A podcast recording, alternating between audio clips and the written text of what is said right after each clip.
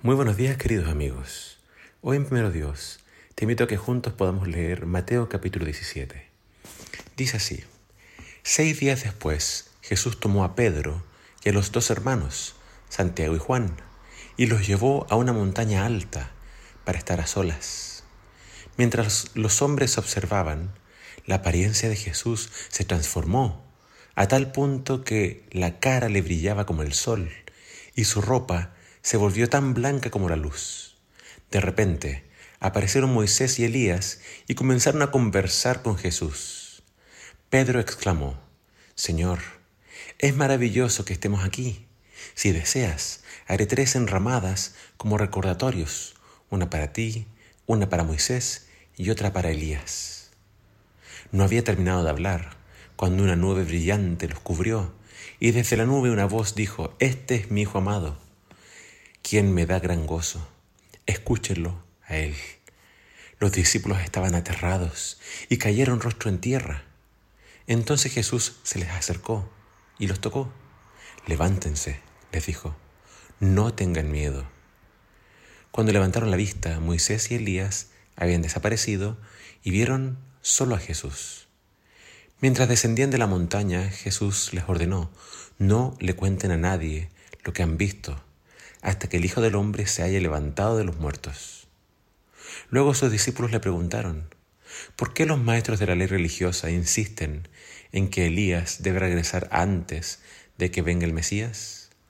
Jesús contestó, es cierto que Elías viene primero, a fin de dejar todo preparado. Pero les digo, Elías ya vino, pero no fue reconocido y ellos prefirieron maltratarlo. De la misma manera también harán sufrir al Hijo del Hombre. Entonces los discípulos se dieron cuenta de que hablaba de Juan el Bautista. Mateo, al contarnos esta historia de la transfiguración de Jesús, lo hace en el marco de lo ocurrido en Cesarea de Filipo, ya que comienza este relato diciendo que esto ocurrió solo seis días después. Por lo tanto, ambos eventos están conectados. En Cesarea de Filipo, Jesús le preguntó a sus discípulos acerca de qué opinaba la gente acerca de él, y luego les preguntó qué pensaban ellos. Fue entonces que Pedro confesó que Jesús era el Cristo, el Mesías, el Hijo del Dios viviente. Jesús pudo haber hecho esta pregunta después de su transfiguración. Él les pudo haber preguntado quién soy yo después de lo que habían visto, su gloria, después de haberles mostrado su verdadera esencia. Pero la pregunta vino antes. Es decir, ellos debían creer en Jesús no solo por, lo que estaban viendo, sino por lo que ya les había sido revelado.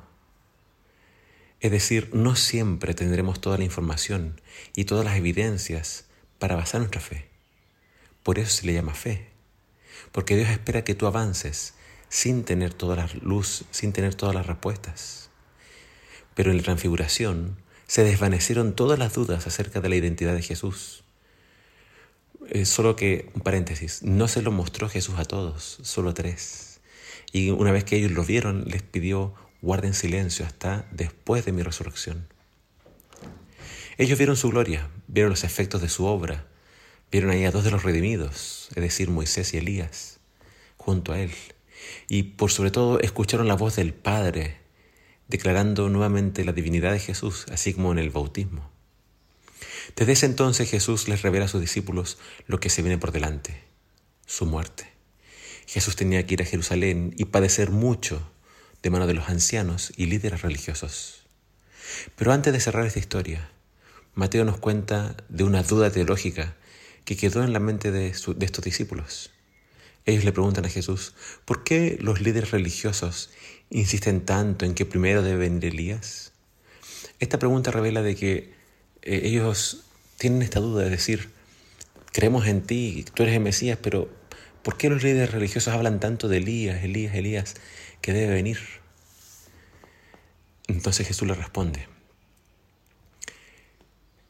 ellos tienen razón, porque Malaquías había profetizado esto. El, antes que viniera el Mesías, debía venir Elías para preparar el camino.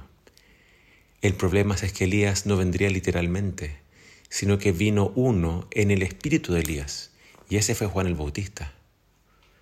Juan el Bautista preparó el camino para el Mesías que es Jesús. Los líderes religiosos tenían la teología correcta. El problema es que no tenían la actitud correcta. No fueron lo suficientemente humildes para arrepentirse de sus pecados y para renunciar a su orgullo y su deseo de poder. Rechazaron a Juan como profeta y como el Elías que tenía que venir. Y por lo tanto rechazaron a Jesús, el Mesías. Y tú, mi amigo, ¿qué harás con Jesús? ¿Lo aceptarás como tu Salvador y Señor o le darás la espalda? Espero que lo aceptes como el Hijo amado de Dios y que lo obedezcas en todo lo que Él pida de ti.